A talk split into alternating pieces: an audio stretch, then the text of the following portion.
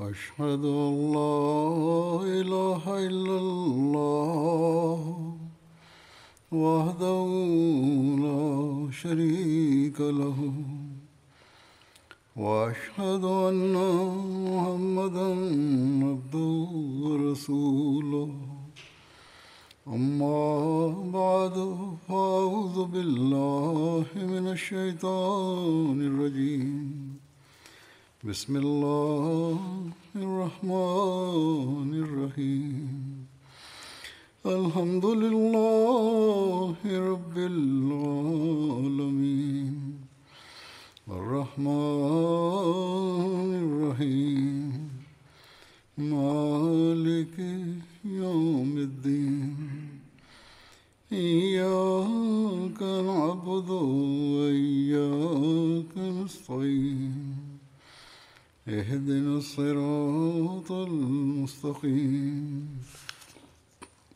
صراط الذين أنعمت عليهم غير المغضوب عليهم ولا الضالين In einer der vergangenen Chutbah hatte ich bereits erwähnt, dass in der Erwähnung einiger Gefährten noch ein Teil aussteht. Das werde ich nun berichten.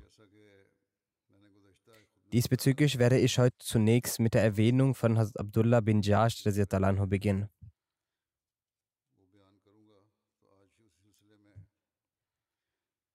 Er gehörte dem Stamm Banu Asad an. Über diesen Stamm behaupten einige, dass er der Verbündete des Stammes Bani Abd Shams war. Weitere behaupten, dass er der Verbündete des Stammes Had bin Umayyah war. Über den Körperbau von Hazrat Abdullah bin Jash anhu, heißt es, dass er weder großwüchsig noch kleinwüchsig war. Er hatte ein dickes Haar. Anlässlich eines Feldzugs wurde er auch zum Amir ernannt. Dabei sagte der heilige Prophet über ihn etwas, das seine Stärke, Standhaftigkeit und seine Furchtlosigkeit beweist. Als Saad bin Abi Waqas überliefert, dass der heilige Prophet sagte, ich erkenne über euch, ernenne über euch eine solche Person zum Amir, die zwar nicht besser ist als ihr, jedoch im Gegensatz zu euch Hunger und Durst stärker aushalten kann. Der Überlieferer sagt, dass sie anschließend unter der Leitung von Abdullah bin Jash in das Tal von Nakhla gingen, welches sich zwischen Mekka und Taif befand. Über das Kriegsgut, welches durch den Sieg in diesem Feldzug erlangt wurde, steht geschrieben, Einige berichten, dass das Kriegsgut, welches in diesem Krieg erlangt wurde, das erste Kriegsgut ist, das Muslime erhielten. Hat Abdullah bin Jash teilte das Kriegsgut in fünf Teilen auf. Vier davon verteilte er und das fünfte behielt er für das Betul Mal. Somit war es das erste Chums im Islam, also der fünfte Teil des Kriegsgutes, der an diesem Tag angelegt wurde. Imam Shabi überliefert, dass die Verwendung einer Flagge im Islam durch Abdullah bin Jash begann. Zudem war das erste Kriegsgut im Islam, welches verteilt wurde, auch durch Hazrat Abdullah bin Jash. Hazrat Mirza Bashir Ahmed Saib schreibt über ihn in seinem Buch Sirat Khatam al-Nabiyyin. Qurs bin Jabir war einer der Stammesführer in Mekka. Auf eine sehr raffinierte Art hatte er mit einer Truppe der Quraysh eine Weide von Medina angegriffen, die drei Meilen von der Stadt entfernt lag.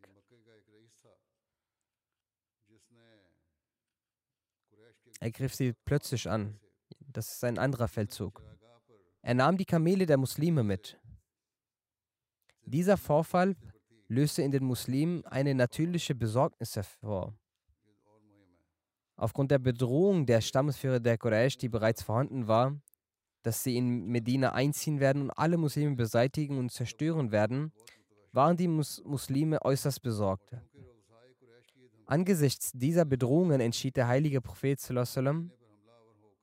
dass man ab nun die Taten und Pläne der Quraysh von nahem beobachten muss.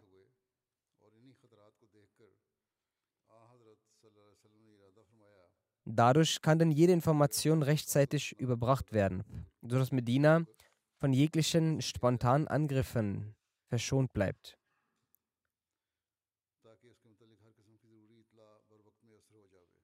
Das sagt er über den eben erwähnten Feldzug. Dann schreibt er weiter.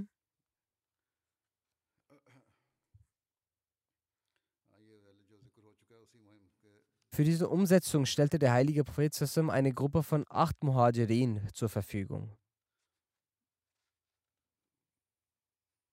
In dieser Gruppe waren, waren vor allem jene Gefährten, die mit den Stämmen der Quraysh gut vertraut waren.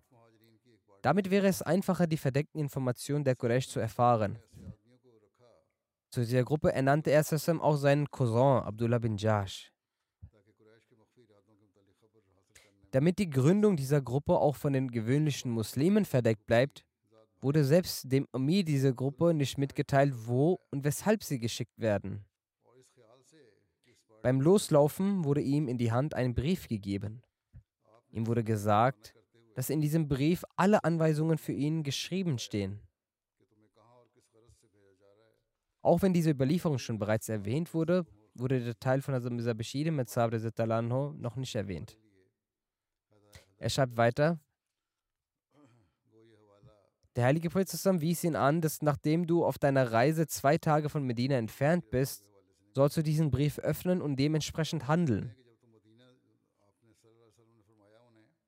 Gemäß der Anweisung ihres Meisters zogen Hazrat Abdullah und seine Kameraden los. Nachdem sie zwei Tage nun unter lang unterwegs waren, öffnete Hazrat Abdullah gemäß der Anweisung des Propheten den Brief. Darin stand geschrieben, Gehe zum Tal von Nachlab, welches zwischen Mekka und Taif liegt. Vor Ort sollst du die Handlungen der Quraysh auskundschaften und sie uns dann mitteilen.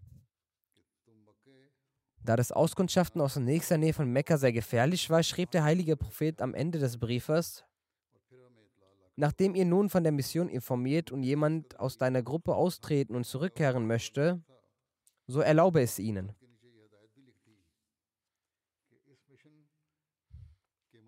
Hazrat Abdullah verkündete diese Anweisung an seine Mitgefährten.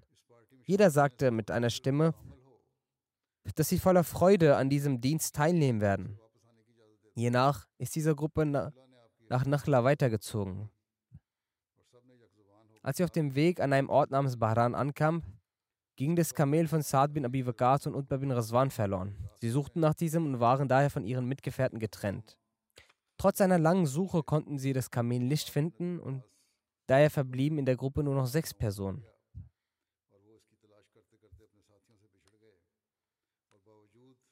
Bei der Erwähnung von Hazrat bin Abi Waqas wurde bereits ein Teil darüber berichtet. Dann schreibt er weiter. Herr Margules schreibt darüber, dass Hazrat bin Abi Waqas und Utbah absichtlich ihr Kamel freigelassen haben und aufgrund dieser Ausrede zurückgeblieben sind. Er schreibt, jede Situation und Begebenheit dieser aufopferungsvollen Menschen des Islam bezeugt ihren Mut und ihre Trauer und ihre Treue. Einer von diesen starb in der Stadt von Bere Moinab, den Märtyrertod, und der andere hat an vielen Schlachten teilgenommen und wurde schlussendlich zum Eroberer von Irak. Daher sind solche Zweifel und vor allem Zweifel, die selbst fabriziert worden sind, ein Teil der Aussagen von Herrn Margules. Er schreibt weiter, das Erstaunliche ist, dass Herr Margules in seinem Buch den Anspruch erhebt, dass er dieses Buch ohne irgendwelche Voreingenommenheiten verfasst hat. Nun, das war aber eine widersprüchliche Aussage von ihm. Er sagt weiter, diese kleine Gruppe der Muslime kam in Nachlab an und beschäftigte sich mit ihren Aufgaben. Einige von ihnen haben sich die Haare geschnitten, damit Reisende bzw. Menschen, die auf dem Weg sie sehen, sie als jene betrachten, die von der Umrah gekommen sind und daher keinen Verdacht schöpfen.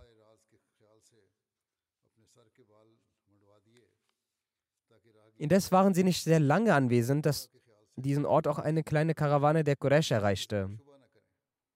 Diese wollten nach Taif, von Taif nach Mekka. Beide Gruppen standen sich gegenüber. Die Muslime beratschlagten sich, was nun getan werden sollte. Der heilige Prophet hatte sie geschickt, um ihm verborgene Informationen zu erlangen. Aber auf der anderen Seite hatte bereits ein Gefecht mit den Quraysh begonnen.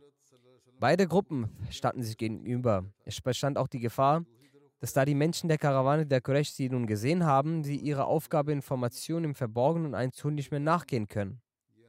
Ein Problem war auch jene, dass einige Muslime dachten, dass dieser Tag der letzte Tag von Rajab, also dem heiligen, einem der heiligen Monate ist. Gemäß der alten Regelung in Arabien sollte in diesem Monat kein Krieg stattfinden. Einige dachten, dass der Monat Rajab vergangen ist und der Monat Shaban begonnen hat. Gemäß einiger Belieferungen wiederum wurde diese Gruppe im Jamadil Akhir gesandt. Daher bestand auch die Möglichkeit, dass es ein Tag des Jamadil Akhir ist oder des Monat Rajab. Auf der anderen Seite war das Tal von Nakhla genau in der Nähe der heiligen Städten. Es war offensichtlich, dass wenn an dem Tag keine Entscheidung gefällt würde, dann würde diese Karawane am nächsten Tag die Orte der heiligen Städte erreichen. Und daher wäre die Heiligkeit und der Schutz offenbar. All diese Gedanken mit einbeziehend haben die Muslime die Entscheidung getroffen, dass man die Karawane angreift und entweder die Person der Karawane gefangen nimmt oder sie tötet. Sie griffen daraufhin mit dem Namen Allahs an und eine Person der Ungläubigen, dessen Name Amr bin Hazrami war, wurde getötet. Zwei weitere wurden festgenommen. Unglücklicherweise ist die vierte Person geflohen und die Muslime konnten ihn nicht mehr fangen. So konnte ihr Vorhaben nicht erfüllt werden. Anschließend haben die Muslime die Ware der Karawane in Besitz genommen. Da ein Mann der Quraysh geflohen war, geflohen war und man überzeugt war, dass die Information dieser Auseinandersetzung schnell Mekka erreichen würde, sind Abdullah bin Jash und seine Mitgefährten mit dem Kriegsgut wieder schnell nach Medina zurückgekehrt. Er schreibt weiter, Herr Margules schreibt, dass der heilige Prophet diese Streitkräfte bewusst mit der Absicht zu der heiligen Stadt geschickt hat, da die Quraysh in diesem Monat aufgrund dieser Tatsache unvorbereitet sein würden und die Muslime hätten eine einfache Möglichkeit, die Karawane der Quraysh auszurauben. Jedoch versteht jeder vernünftige Mensch, dass eine solch kleine Gruppe für diese lange Reise nicht für den Raub an Karawanen geschickt werden könnte. Insbesondere wenn die Hauptzentrale der Gegner so nah ist. Ferner ist es von der Geschichte bewiesen, dass diese Gruppe nur für die Einholung von Informationen gesandt wurde.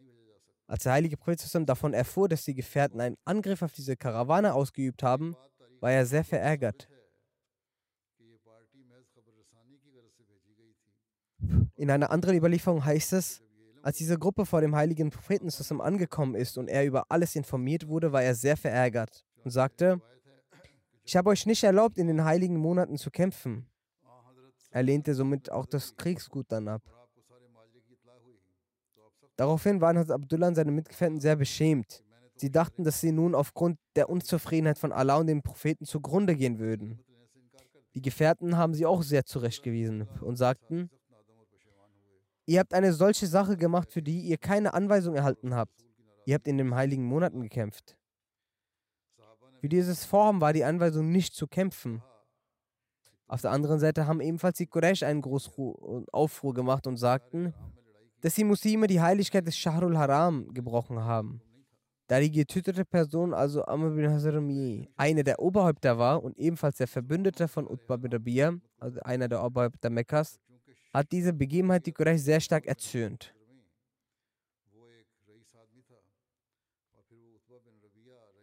Sie nahmen daher umso stärker die Vorbereitung für den Angriff gegen Medina auf. Die Schlacht von Badr war ein Resultat eben dieser Vorbereitungen, Emotionen und Feindschaft seitens der Quraysh. Aufgrund dieses Vorfalls gab es wieder, wieder Vorwürfe sowohl in den Reihen der Quraysh als auch in den Reihen der Muslime. Dieser Vorwurf wurde durch die Offenbarung des Koran beseitigt, so heißt es. Yesalunaka an Harame.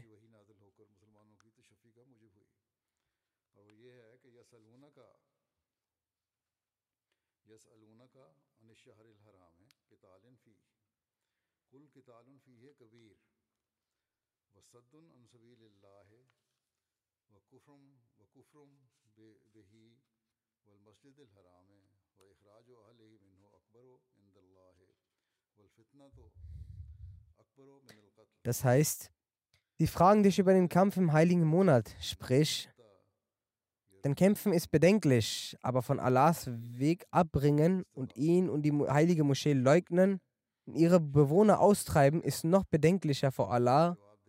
Und Verfolgung ist schlimmer als der Totschlag. Und sie werden nicht eher aufhören, euch zu bekämpfen, als bis sie euch von eurem Glauben abtrünnig gemacht haben, wenn sie es vermögen.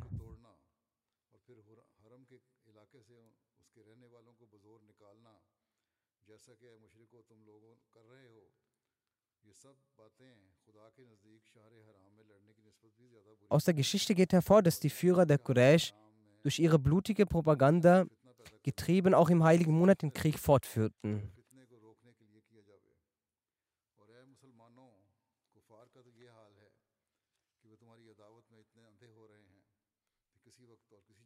Aus der Geschichte geht hervor, dass die Führer der Quraysh durch ihre blutige Propaganda getrieben auch im heiligen Monat den Krieg fortführten. Sie nutzten die Versammlungen und Reisen in diesem Monat sogar aus und verstärkten ihr zwieträchtiges Betreiben.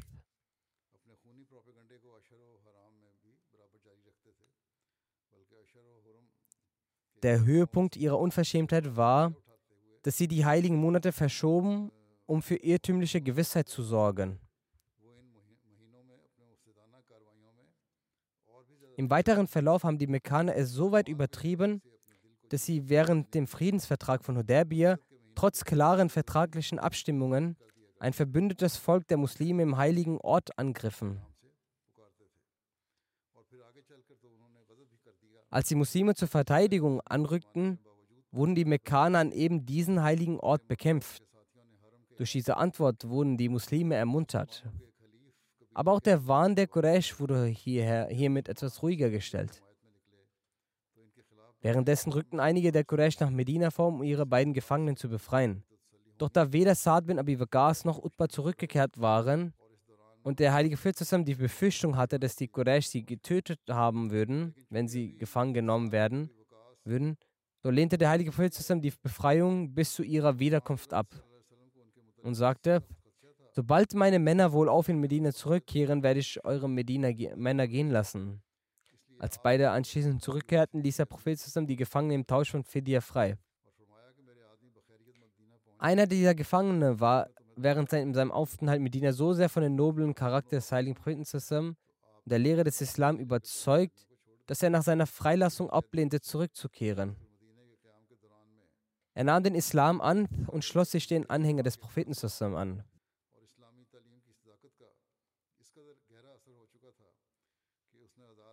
In der Schlacht Bere starb er schließlich den Märtyrertod.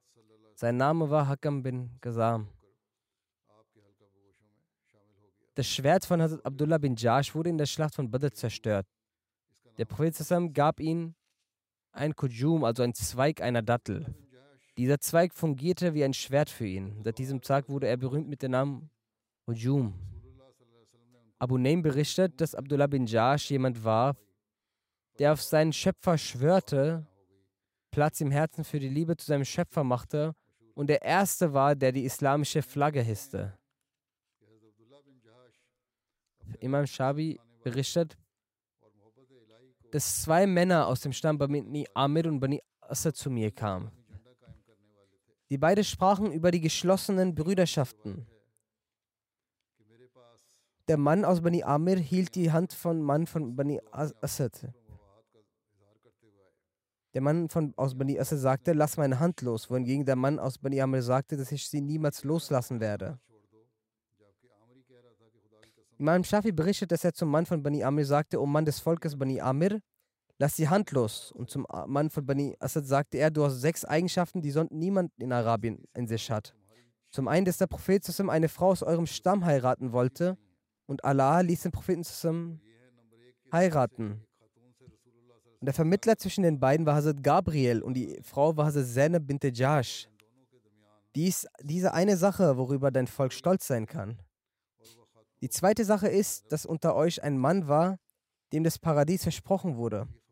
Er lebte auf dieser Welt dennoch mit äußerster Demut. Sein Name war Ukasha bin Mehsan.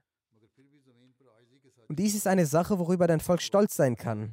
Die erste Flagge, die jemandem übertragen wurde, war ein Mann aus eurem Volk, und zwar Hazrat Abdullah bin Jash. Und dies ist eine Sache, worüber euer Volk stolz sein kann. Das erste Kriegsgut, welches verteilt wurde, war das Kriegsgut von Abdullah bin Jash. Nummer 5. Und die Person, die in der Bett Rizwan als erstes das Bett abgelegt hat, stammt aus eurem Volk. Sie trat vor dem heiligen Propheten zusammen und sagte, O Gesandter Allahs, reichen Sie mir Ihre Hand, damit ich das Treuegelübde an Ihrer Hand ablegen kann. Der Prophet zusammen fragte, bezüglich was willst du dein Treuegelübde ablegen? Er sagte, auf das, was in Ihrem Herzen ist. Prophet sagte, was befindet sich denn in meinem Herzen? Er sagte, der Sieg oder das Märtyrertum. So dann nahm der heilige Prophet das Treuegelübnis von Abu Sinan entgegen. Daraufhin kamen die anderen und legten dasselbe Gelübnis ab, wie Abu Sinan. Und dieses Ereignis ist auch ein berechtigter Stolz für euer Volk. Nummer 6. Am Tage der Schlacht von Badr waren sieben Muhajirin aus eurem Volk. Auch darüber kann euer Volk stolz sein. Dann heißt es in einer weiteren Überlieferung, als Abdullah bin Jash am Tag der Schlacht von Uhud den Märtyrertod starb, war Zainab binte Husema bereits mit ihm ehelich verbunden mit einem Nikah. Nach seinem Tod heiratete der heilige Prophet zusammen Zainab binte Husema. Sie lebte acht Monate mit dem heiligen Propheten, beziehungsweise nach anderen Aussagen zwei bis drei Monate nur. Dann verstarb sie am Ende des Monats Rabiul Akhir. Der heilige Prophet zusammen leitete ihr ihr Totengebet und beerdigte sie auf dem Jannatul Beki Friedhof. Der Rest wurde, wie ich bereits erwähnt habe, schon zuvor erwähnt. Die nächste Erwähnung ist von Hazrat Saleh Shukran. Nach der Meinung einiger hat der heilige Prophet zusammen Hazrat Saleh und Hazrat Umm Emmen von seinem Vater aus als Erbe erhalten. Nach der Schlacht von Badr hatte ihn der heilige Prophet befreit. Er war ein Diener gewesen. Also Salih Shukran gehörte zu jenen Personen, die nach dem Ableben des heiligen Propheten zusammen die Ehre erhielten, die Waschung des Leichnams durchzuführen. Außer ihm waren weitere acht Angehörige aus der Familie des heiligen Propheten, die das durchführten. In einer Überlieferung aus Musnad Imam Ahmed bin Hanbal heißt es, Saleh hat des Weiteren die Ehre, also es geht hier wieder um die Waschung, was erwähnt wurde, dass als der rituelle Waschung des Leichnams des heiligen Propheten durchgeführt wurde, Hazrat Salih Shukran und Hazrat Usama bin Zaid diejenigen waren, die das Wasser über den Kopf schütteten. So heißt es weiter in einer Überlieferung von Ibn Abbas, dass als die Menschen sich versammelten, um die rituelle Waschung durchzuführen, befanden sich innerhalb des Hauses nur die Familienmitglieder des heiligen Propheten zusammen. Sein Onkel Hazrat Abbas, Hazrat Ali und Hazrat Fazl bin Abbas, Hazrat Kusum bin Abbas, Hazrat Usama bin Zaid und Hazrat Salih Shukran. der von ihm befreite Diener. Genau währenddessen rief Hazrat Aus bin Khali Sadi vom Stamm Auf bin Khazraj, der an der Tür stand, Hazrat Ali und sagte zu ihm, O Ali, ich bitte dich um Gottes Willen, lass uns auch an der Waschung des heiligen Propheten zusammen einen Teil beitragen. Hazrat Ali sagte zu ihm, komm rein. So ging er hinein und er war am Ort der Waschung des Leichnams des heiligen Propheten versteten, doch er nahm nicht daran teil. Der Überlieferer erzählt, dass Ali den heiligen Propheten zusammen an seiner Brust stützte. Das Kleidungsstück des Propheten befand sich auf seinem Körper.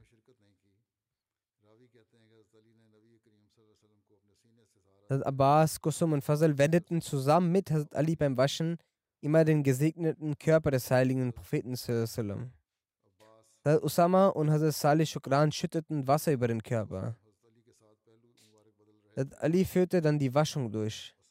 Alama al-Badari hat geschrieben, Hazrat Umar hatte den Sohn von Hazrat Salih Shukran, Hazrat Abdurrahman bin Shukran, Hazrat Musa bin Ashari geschickt. Er schrieb ihn, ich schicke dir einen rechtschaffenen Mann zu, Abdurrahman bin Salih Shukran, welcher wiederum, also sein Vater Salih Shukran, ein Diener war, der vom heiligen Propheten befreit wurde. Also er, Hazrat Salih Shukran, wurde befreit. Behandle ihn gemäß dem Stand, den sein Vater beim heiligen Propheten genoss. In einer Überlieferung sagt Alama Bavi, also Shukran wohnte in Medina. Ein weiteres Haus besaß er auch in Basra. Sein Tod ereignete sich in der Khilafat-Ära von Hazrat Umar. Das letzte Familienmitglied der Nachkommenschaft seiner Familie starb in der Zeit von Harun al-Rashid. Genauso lebte ein Mitglied der Familie in Basra. Musab sagt, dass er nicht genau weiß, ob er eine Nachkommenschaft noch weiterhin hat oder nicht. Von Hazrat Salih Shukran gibt es Überlieferung. Er sagt, ich habe einmal den heiligen Propheten zusammen gesehen als er auf dem Weg nach Herber auf einem Esel ritt und mit Handzeichen das Gebet verrichtete. Also verrichtete er das Gebet, während er auf dem Transportmittel saß. Dies ist auch eine Fragestellung, ob man das Gebet verrichten darf, während man sich mit dem Transportmittel fortbewegt. Al-Malik bin Dushum ist auch ein Gefährte, über den noch etwas zu berichten übrig bleibt. Über ihn steht geschrieben, Malik bin Dushums Name wurde an anderen Stellen auch Malik bin Durshan bzw. Ibn Durshan angegeben. Sein Vater hieß Dushum bin Marzacha, wobei sein Name auch folgendermaßen angegeben wird: Dushum bin Malik bin Dushum bin Marzacha. Seine Mutter hieß Umera bint Saad. Die Hochzeit von Hazrat Malik fand mit Jabila bint Ubay bin Sulul, der Schwester vom Anführer der Heusch Abdullah bin Sulul. Anlässlich der Gefangenschaft von Suhail rezitierte Hazrat Malik folgende Gedichtsverse.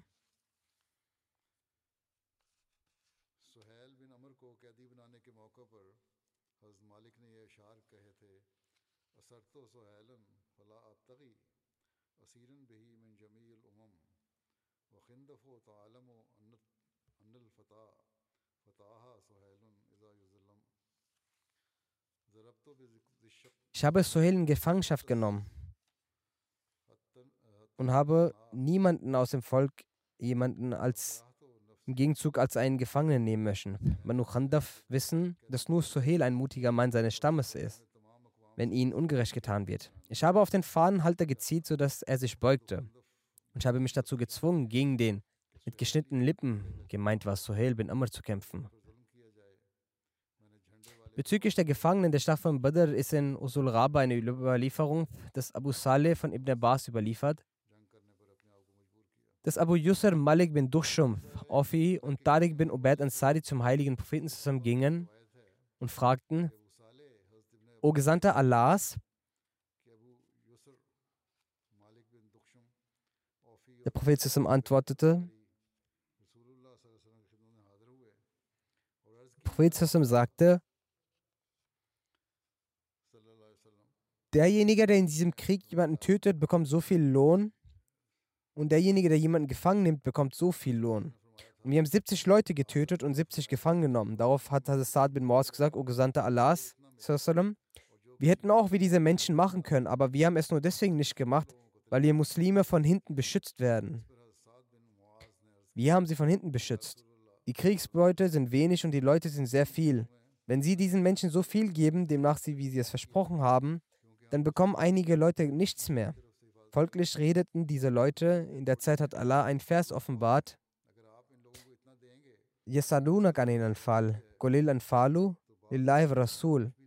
Die befragen dich über die Kriegsbeute. Sprich, die Beute gehört Allah und dem Gesandten.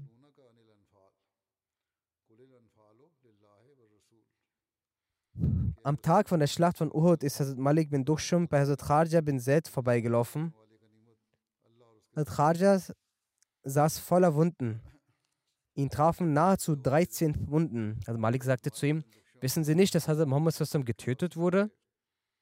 Und Kharja sagte, wenn er Sassam getötet wurde, dann ist wahrlich Allah am Leben und er wird niemals sterben. Hazrat Muhammad Sassam hat seine Botschaft überbracht. Vergat und Deniger. Deshalb solltet ihr auch für euren Glauben kämpfen. In einer anderen Überlieferung wird diese Begebenheit folgendermaßen geschildert, dass als das Gerücht vom Märtyrertod des heiligen Propheten sich verbreitete, ist Hazrat Malik bin Dushum bei Hazrat Kharja bin Zaid vorbeigelaufen. Er saß in dem Moment und auf seiner Brust waren 13 Wunden. Malik sagte, wissen Sie nicht, dass Hazrat Muhammad gemärtyrert wurde? Und Khaja antwortete, wenn Muhammad gemärtyrert wurde, dann ist wahrlich Allah am Leben und er wird niemals sterben. Wahrlich, er hat die Botschaft, also die Botschaft des Islam verbreitet. Schließlich kämpft für euren Glauben. Die Überlieferer sag, sagen, dass Hazrat Malik Said bin Rabi vorbeigelaufen ist und er hatte zwölf Wunden. Hazrat Malik sagte zu Saad, wissen Sie, dass Hazrat Muhammad getötet wurde? Assad sagte, ich bezeuge, dass Mohammed die Botschaft seines Herrn überbracht hat. Schließlich kämpfe für deinen Glauben, weil Allah am Leben ist. Er wird niemals sterben.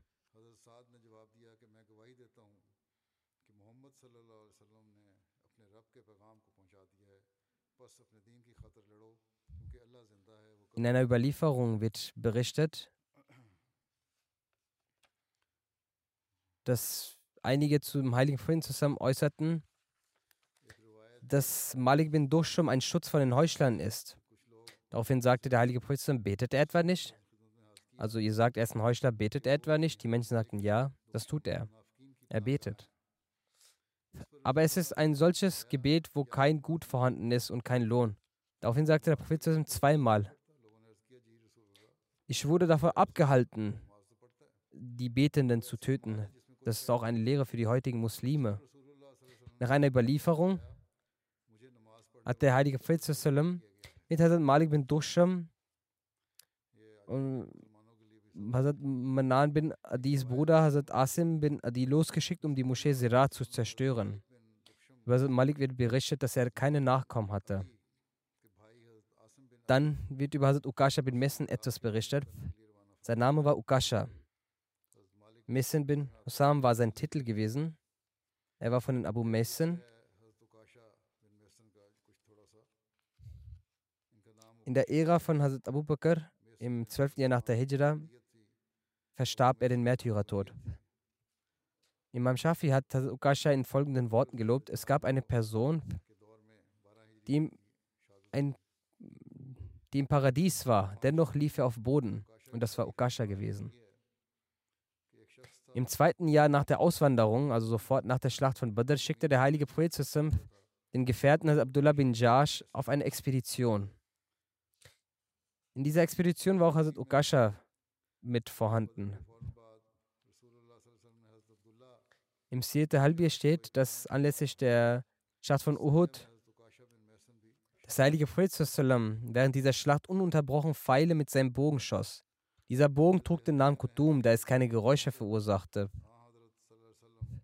als damit geschossen wurde. Nach stetiger Nutzung brach ein Teil dieses Bogens. Einer Überlieferung zufolge brach eine Ecke seines Bogens, worin die Schnur gespannt wurde. Kurzum, der Bogen brach wegen ausdauernder Nutzung. Der heilige Prophet hielt in seiner Hand noch eine Schnur, die eine Länge von einer Handbreite hatte. Ukasha bin Messen nahm die Schnur vom heiligen Propheten, um seinen Bogen erneut einzuspannen. Aber dieser war zu kurz. Er sagte, O Prophet Allahs, es ist zu kurz, die Schnur. Der Prophet sagte, ziehe sie, damit wird sie ausreichen. Ukasha sagt, ich schwöre bei dem Wesen, welches den Propheten mit der Wahrheit gesandt hat. Ich ziehte an der Schnur und sie wurde so lang, sodass ich sogar zwei, dreimal um den Bogenkopf die Schnur wickeln konnte und sie beruhigt binden konnte. In einer Überlieferung heißt es, dass im sechsten Jahr nach der Hijra Uyana bin Hissen mit den Reitern von Ritfan die milchgebenden Kamelstuten des Propheten einen Rabba angriff. Jenen Rabba weihten die Kamele des Propheten Es war eine Weidefläche. Hier wohnten ein Mann und eine Frau der Banu Rafar. Die Feinde töteten den Mann durch einen Angriff und die Frau verschleppten sie mit den Kamelen. Von diesem Ereignis erfuhr als erstes Hazrat Salma bin Akbar. Er ging morgens früh nach Rabah und wurde vom Sklaven von Hazrat bin Ubaidullah und seinem Pferd begleitet. Als sie auf dem Tal Sanitul Vida kam, sahen sie die Angreifer mit den Pferden. Dann stiegen sie von einer Seite auf den Berg äh, Salia und riefen nach Menschen um Hilfe. Dann machten sie sich selbst sehr schnell, wie Jagdtiere, auf die Verfolgung der Angreifertruppe, bis sie sie erreicht hatten und sie mit Pfeilen angriffen. Jedes Mal, als sich die gegnerischen Reiter ihnen zuwandten, um eine Gegenoffensive zu starten, versteckte sich also Selma schleunigst und bei der nächsten Gelegenheit feuerte er wieder Pfeile auf die Feinde. Als der heilige Prophet von diesem Ereignis erfuhr, rief er in Medina aus, dass eine Gefahrensituation entstanden ist. Daraufhin meldeten sich viele muslimische Reiter beim heiligen Propheten. Unter diesen Reitern befand sich auch Ukasha bin Mesan und weitere Gefährten. In diesem Kampf erledigte Ukasha bin Mesan die Feinde Ubar und seinen Sohn Amr bin Abar. Sie beide waren auf einem Kamel unterwegs. Ukasha durchstieß ihren Körper beide mit einem Speer und tötete sie damit. Er brachte einige der verschleppten Kamelstuten zurück. Die nächste Erwähnung ist über Hazrat Khaja bin Zaid. Sein Beiname war Abu Zaid. Es überliefert, dass Hazrat Moaz bin Jabir anho, Hazrat Saad bin Moaz anho und Hazrat Khaja bin Zaid anho einige jüdische Priester über bestimmte Themen der Tora befragten. Diese weigerten sich jedoch zu antworten und verhehlten die Wahrheit. Bei dieser Gelegenheit offenbarte Allah dem Propheten zusammen die folgenden Koranverse: Inna lazina yaktumuna ma anzalna min al-bayyinati wal huda min ba'di ma bayyanahu lin-nasi. fil kitabe ulaika yal'anuhumullahu wa yal'anuhumul la'inun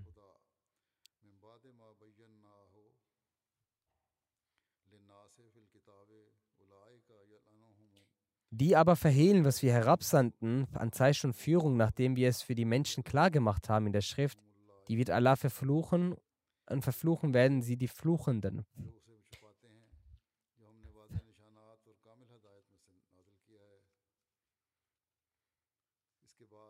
Die nächste Erwähnung ist über Hazrat Ziyad bin Labid.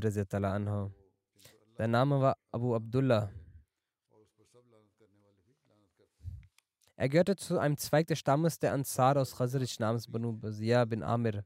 Seine Nachkommen lebten in Medina und Bagdad. Über ihn steht geschrieben, Loa bin Wan überliefert, dass Masruq bin Weil vom Tal Akik nach Medina zum heiligen Propheten kam.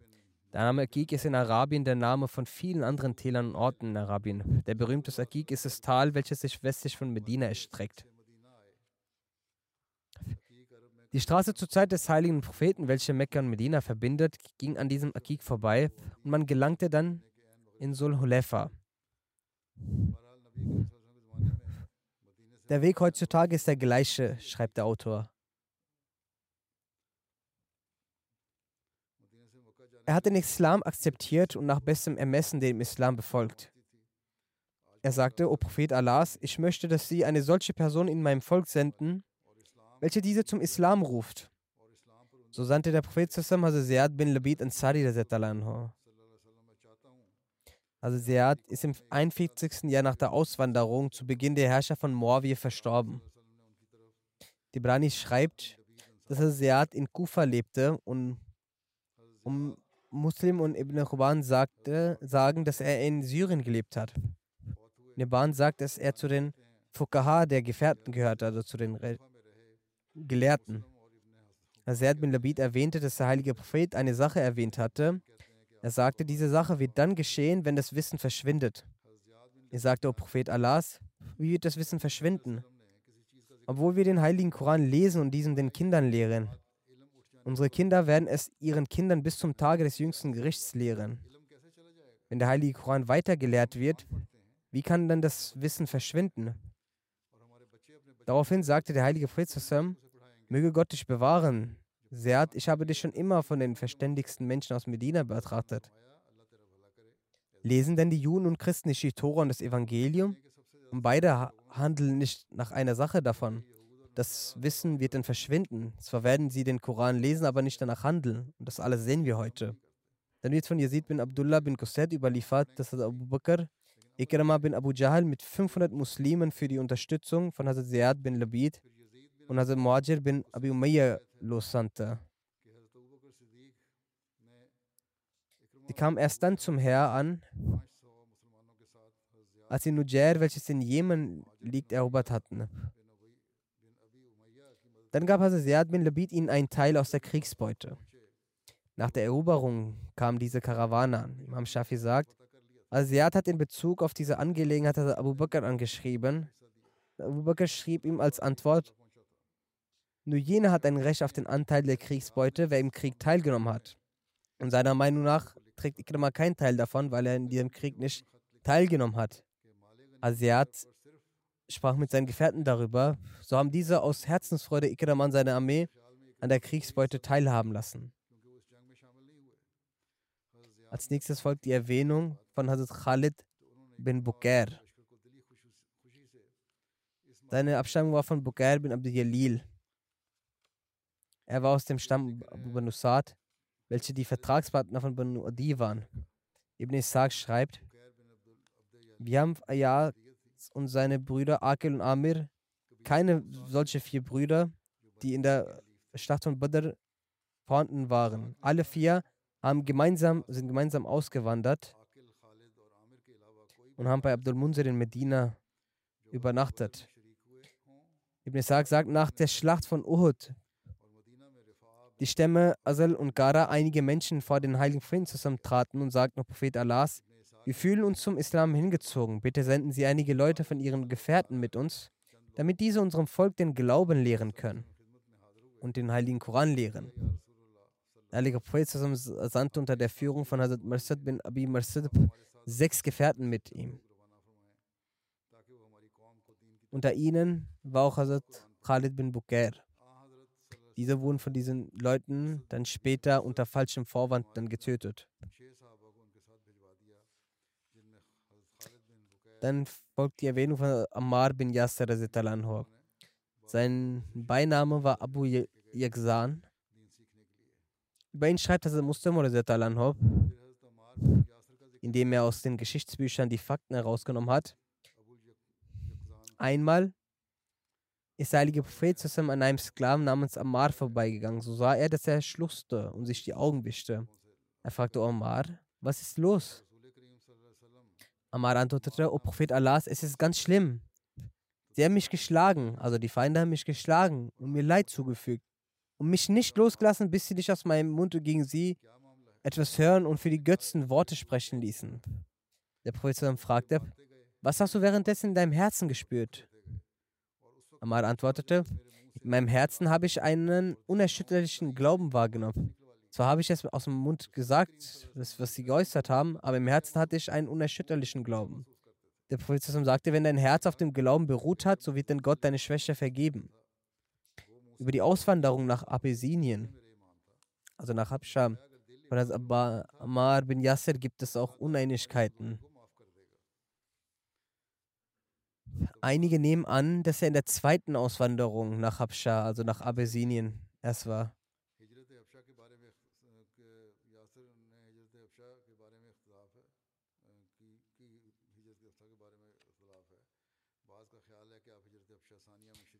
Über die Aufstände, die in der Ära von Usman-Zeit stattfanden, sagte Hazrat Muslim als die Aufstände das Maß überschritten und auch die Gefährten solche Briefe erhielten, in denen sich Gouverneure beschwerten, Sagten sie gemeinsam zu Usman, wissen sie etwa nicht, was außerhalb passiert? Er antwortete, die Berichte, die ich erhalte, bekunden nur Wohl und Sicherheit. Gefährten antworteten, dass sie Briefe mit solchen Inhalten von außerhalb erhalten. Dies soll untersucht werden. Usman ließ sich mit ihnen beraten, wie eine solche Ermittlung aussehen soll. Nach ihrem Ratschlag entsandte er Hazrat Usama bin Zaid nach Basra, Mohammed bin Muslim, Muslim nach Kufa, Abdullah bin Umar nach Syrien und Ammar bin Yasser nach Ägypten damit sie die dortigen Umstände ermitteln und darüber berichten. Üben etwa die Herrschaften etwa Grausamkeit über das Volk aus und behandeln sie die mit Härte und berauben sie ihnen ihre Rechte? Oder ist es was anderes? Außer dieser vier wurden noch weitere Personen in unterschiedlichen Ländern geschickt, um über die dortigen Situationen zu berichten. Personen gingen und berichteten nach den Ermittlungen, dass überall Frieden herrscht und die Muslime in Freiheit leben. Keiner entzieht ihnen ihre Rechte. Die Gouverneure handeln mit Gerechtigkeit. Aber Marvin Yasser verspätete sich und es kam keine Botschaft über ihn. Es, war, es wurde so spät, dass die Bewohner Medinas sogar dachten, dass er eventuell getötet worden sei.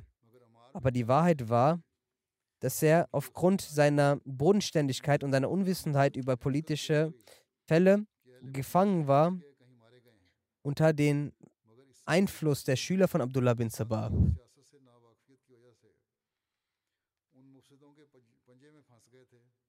Abdullah bin Sabah hielt sich in Ägypten auf und war sich darüber bewusst, dass alle Menschen sich gegen ihn stellen werden, wenn diese Ermittlungen beweisen, dass in allen Ländern Frieden herrscht.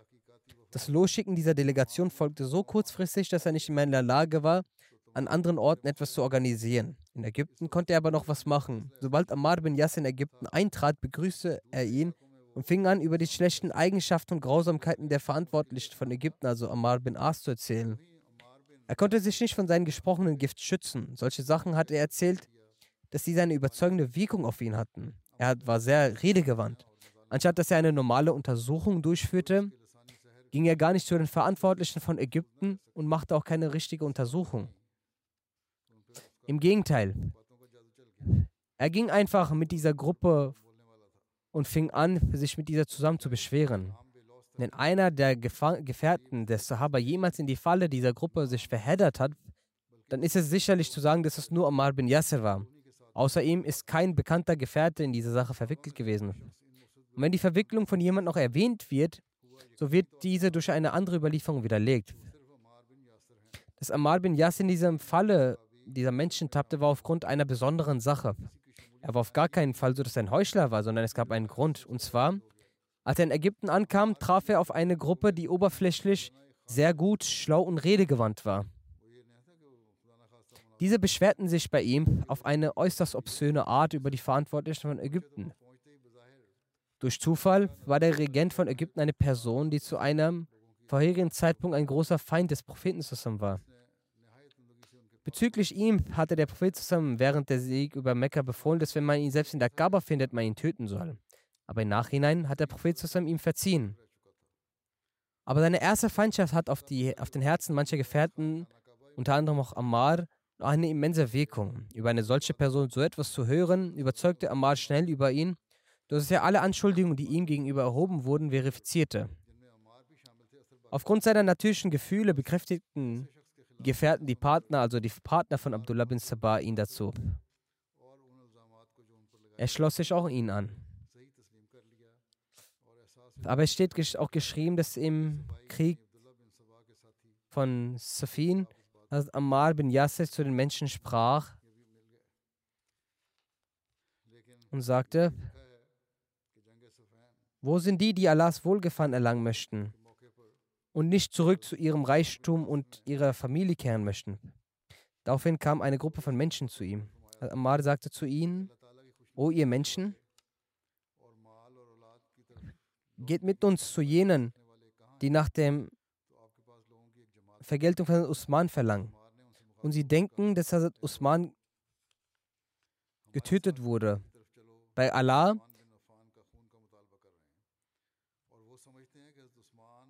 Sie untersuchen nicht den Tod von Hazrat Usman, sondern sie haben den Genuss dieser Welt gespielt. Hier haben sie verstanden, wie viel Zerstörung sie anrichten. Weiter sagt er, nun lieben sie diese Welt und sind auch hinter ihr her. Sie haben verstanden, dass wenn das Recht eins mit ihnen wird, dann wird dies sich zwischen ihnen und den weltlichen Angelegenheiten stellen. Sie selbst besitzen keine Besonderheit im Islam, durch die die Gehorsamkeit und Vertrauen von Menschen verdienen würden. Sie besitzen keine Besonderheit im Islam, wodurch sie zum Emir ernannt werden sollte. Sie sorgen lediglich für Unruhe. Sie täuschten ihre Gefolgschaft vor, indem sie sagten, dass ihr unschuldiger Imam getötet wurde, damit, sie zu Tyrannen, damit die Tyrannen zu Herrschern werden. Und dies ist eine solche List, durch die sie so weit gekommen sind, wie sie sehen. Wenn diese Menschen Hazrat Usman nicht um Vergeltung gebeten hätten, so gäbe es nicht einmal zwei Personen, die ihnen nicht gehorsam sind.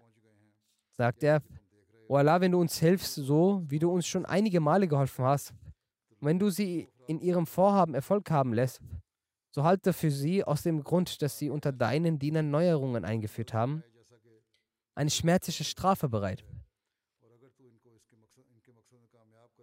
Es wird von Mohammed bin Amr und anderen berichtet, dass in der Schlacht von Safin ein starker Kampf herrschte.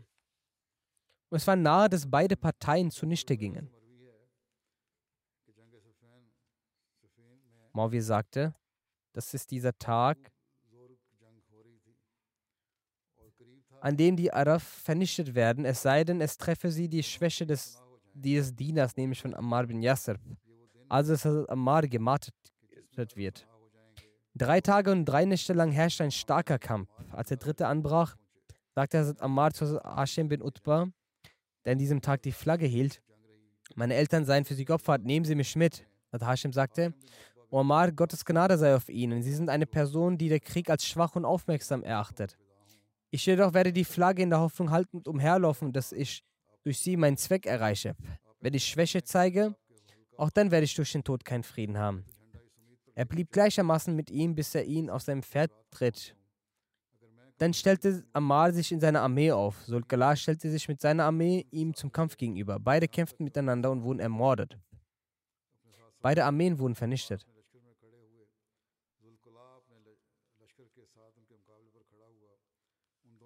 Awai Saki und Abu Radia Musanni griffen Ammar an und sie beide töteten ihn. Abu Radia wurde gefragt, wie er den Mord durchführte. So sagte er, als er sich mit seiner Armee uns näherte und wir uns ihm näherten, so rief er, gibt es denn jemanden, der zum Kampf bereit ist?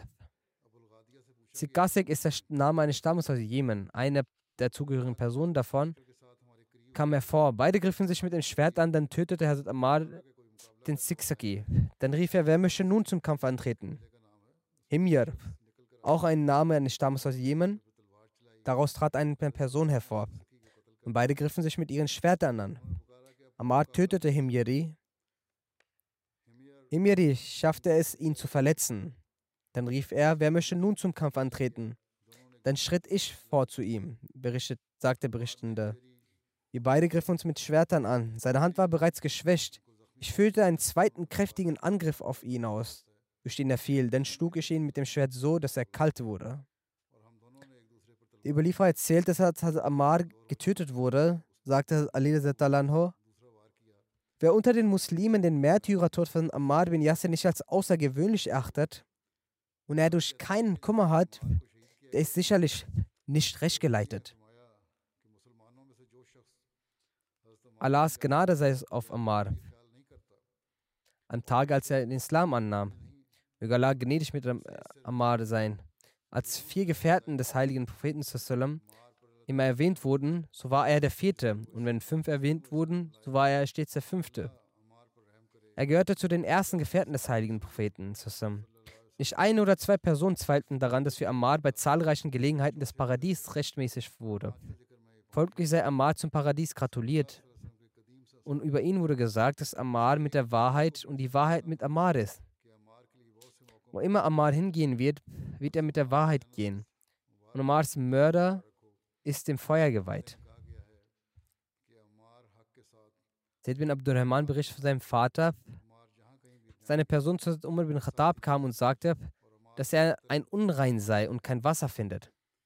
Also Ammar bin Yasser sagte zu Umar bin Khattab, erinnern sich nicht, dass wir gemeinsam auf einer Reise waren. Sie hatten das Gebet nicht verrichtet. Und ich warf mich wie ein Tier in den Sand und verrichtete das Gebet.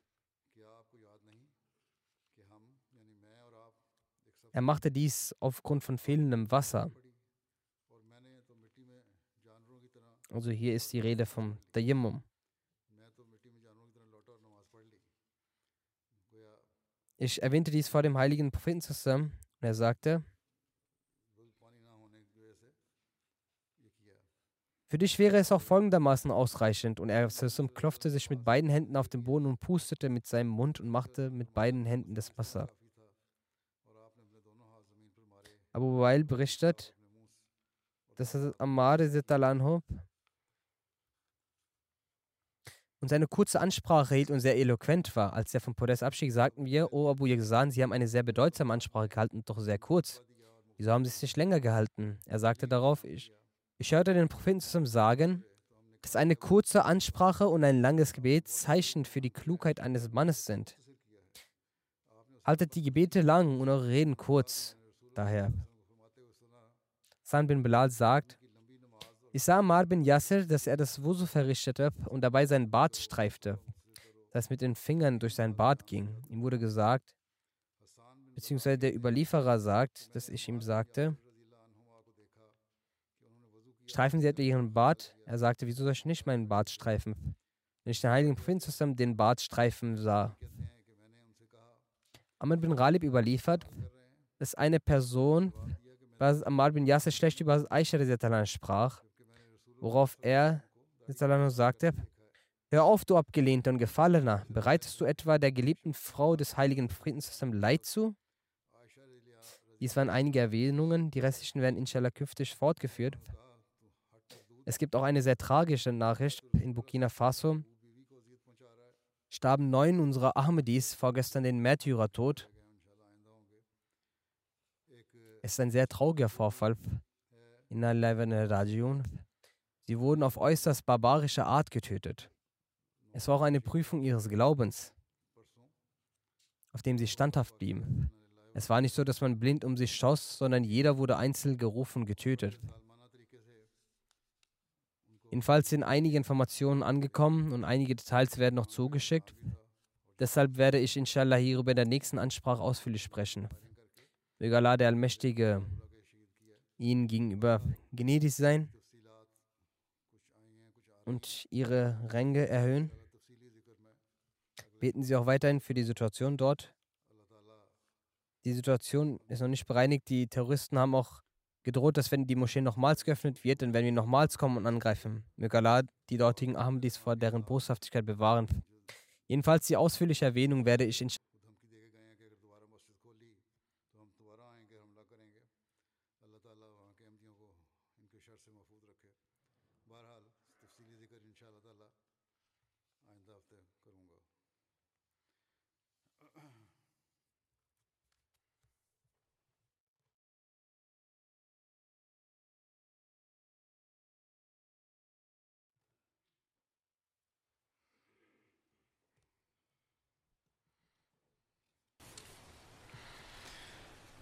الحمد لله الحمد لله نحمده ونستعينه ونستغفره. ونؤمن به ونتوكل عليه ونعوذ بالله من شرور انفسنا ومن سيئات اعمالنا من يهده الله فلا مضل له ومن يضلل فلا هادي له ونشهد أن لا إله إلا الله. ونشهد أن محمدا عبده ورسوله. عباد الله رحمكم الله. إن الله يأمر بالعدل واللسان وإيتاء ذي القربى. وينهى عن الفحشاء والمنكر والبغي يعظكم لعلكم تذكرون اذكروا الله يذكركم وادعوه يستجب لكم ولذكر الله أكبر